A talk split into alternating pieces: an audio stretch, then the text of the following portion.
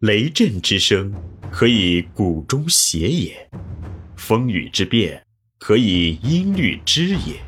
玄于与叹而知造湿之气，以小明大。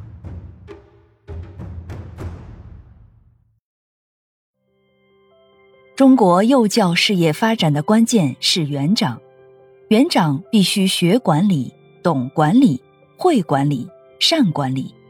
中国的幼教才会有希望。欢迎收听玄宇文化独家出品的《幼儿园有效管理》，作者闫水金。第十八集：幼儿园管理与任务十，幼儿园管理的基本任务九。全方位培养法。全方位培养法是一种对员工发展进行全面性培养的方法。其强调的是以人格培养为中心，以工作能力培养为目标的复合型培养方法。这是针对管理者在员工培养上的片面性问题而提出的一种有效的方法。在对员工培养的过程中，管理者最容易犯的错误是只重视对员工的教学技巧、业务能力的培养，而轻视对员工的人格素养、团队精神、品德行为的培养。这样的培养在短时间内不但看不到问题，反而还能看到明显的工作和业绩效果。但是经过一段时间的积累，管理者会突然发现，辛辛苦苦、费力费时的培养工作，竟然带来意想不到的种种问题。这是因为组织对员工的培养效果是以人格培养为基础的，这种丢失了人格培养的纯粹的业务能力的培养，是丢失了灵魂的培养。是偏离了方向的培养，其结果必然是不完美的，最终对管理目标的实现也没有意义。所以，管理者在员工培养的过程中，一定要坚持人格与能力相结合的复合型培养方法，正确处理人格培养与能力培养的关系，保证培养内容的全面性与完整性，这才是培养优秀员工的有效方法。也是管理者必须坚守的管理原则。一全员式培养法，全员式培养法是一种着力于组织系统中的每一个员工都能得到培养的方法。这种方法要求管理者针对每个员工的实际情况，度身定制相应的个性化培养计划，其目的是让每个员工都能在原有的水平上获得新的发展，成为有用之才。这是一种集公平性、针对性和发展性为一体的培养方法。这种方法对于幼儿园教育机构的员工培养尤为重要，因为幼儿园的工作不是仅靠少数优秀的员工，而是靠每一个员工的责任与智慧，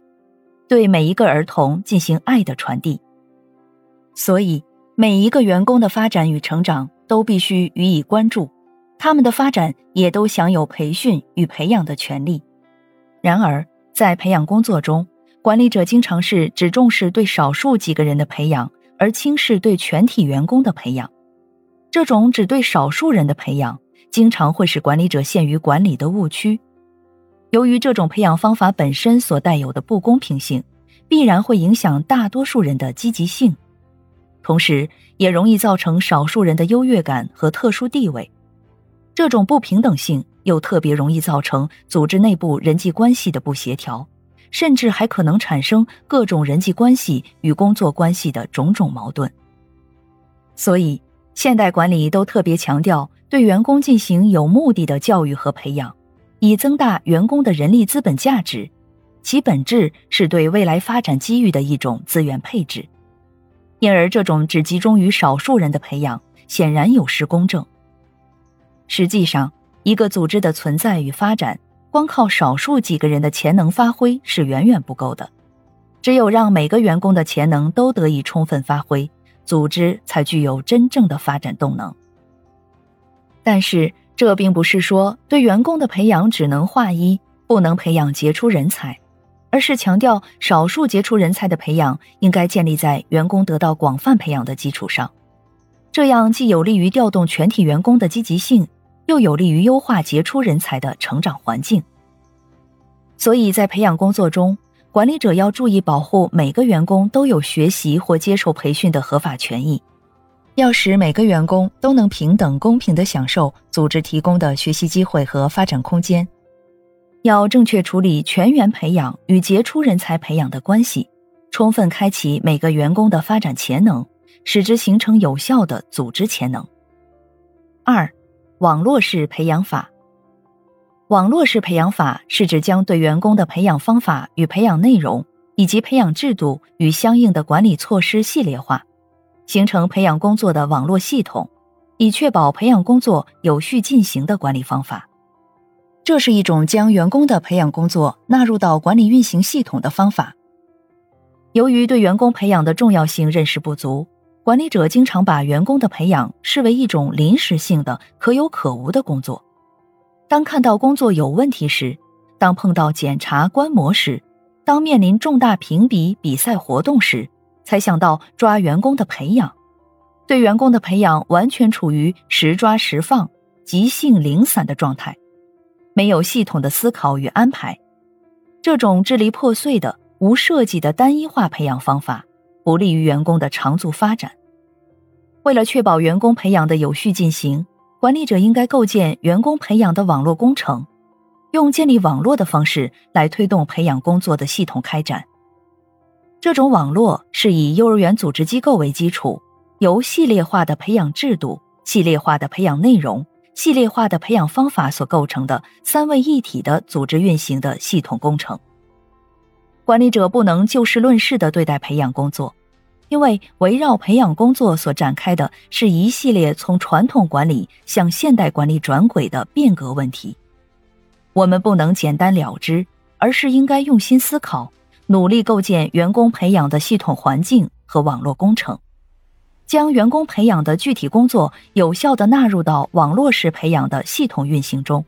形成员工培养的管理方案，不断提高员工培养的工作效果。三、规划式培养法。规划式培养法是指对每个员工根据自身的实际情况制定个人发展规划，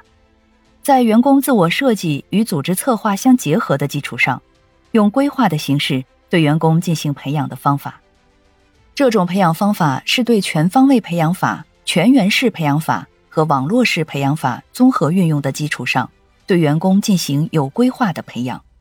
规划式培养法是在每个员工从自身发展的角度进行自我规划的基础上，由组织根据工作需要再对其进行全面的规划，然后将双方的规划草案对照，通过协商形成正式的培养规划方案。每个员工都有一份体现组织与个人的发展目标，经过自己设计、组织修正，适合自己并属于自己的培养方案。每个员工都能找到自己的发展目标和工作定位，每个员工都能按照自己的发展进度提高自己的工作水平。在培养方案的指导与监督下，确保每个员工都在原有的水平上得到发展。这种通过规划的形式对员工进行培养，可以促使幼儿园的培养工作有计划、有落实、持之以恒的进行。规划式培养法的有效实施，还能避免培养工作的随意性和无系统性，能从根本上确保每个员工的发展权益，能更大限度地调动员工的积极性。这里是玄宇文化。幼儿园有效管理，感谢您的收听。思而变，知而行，以小明大，可知天下。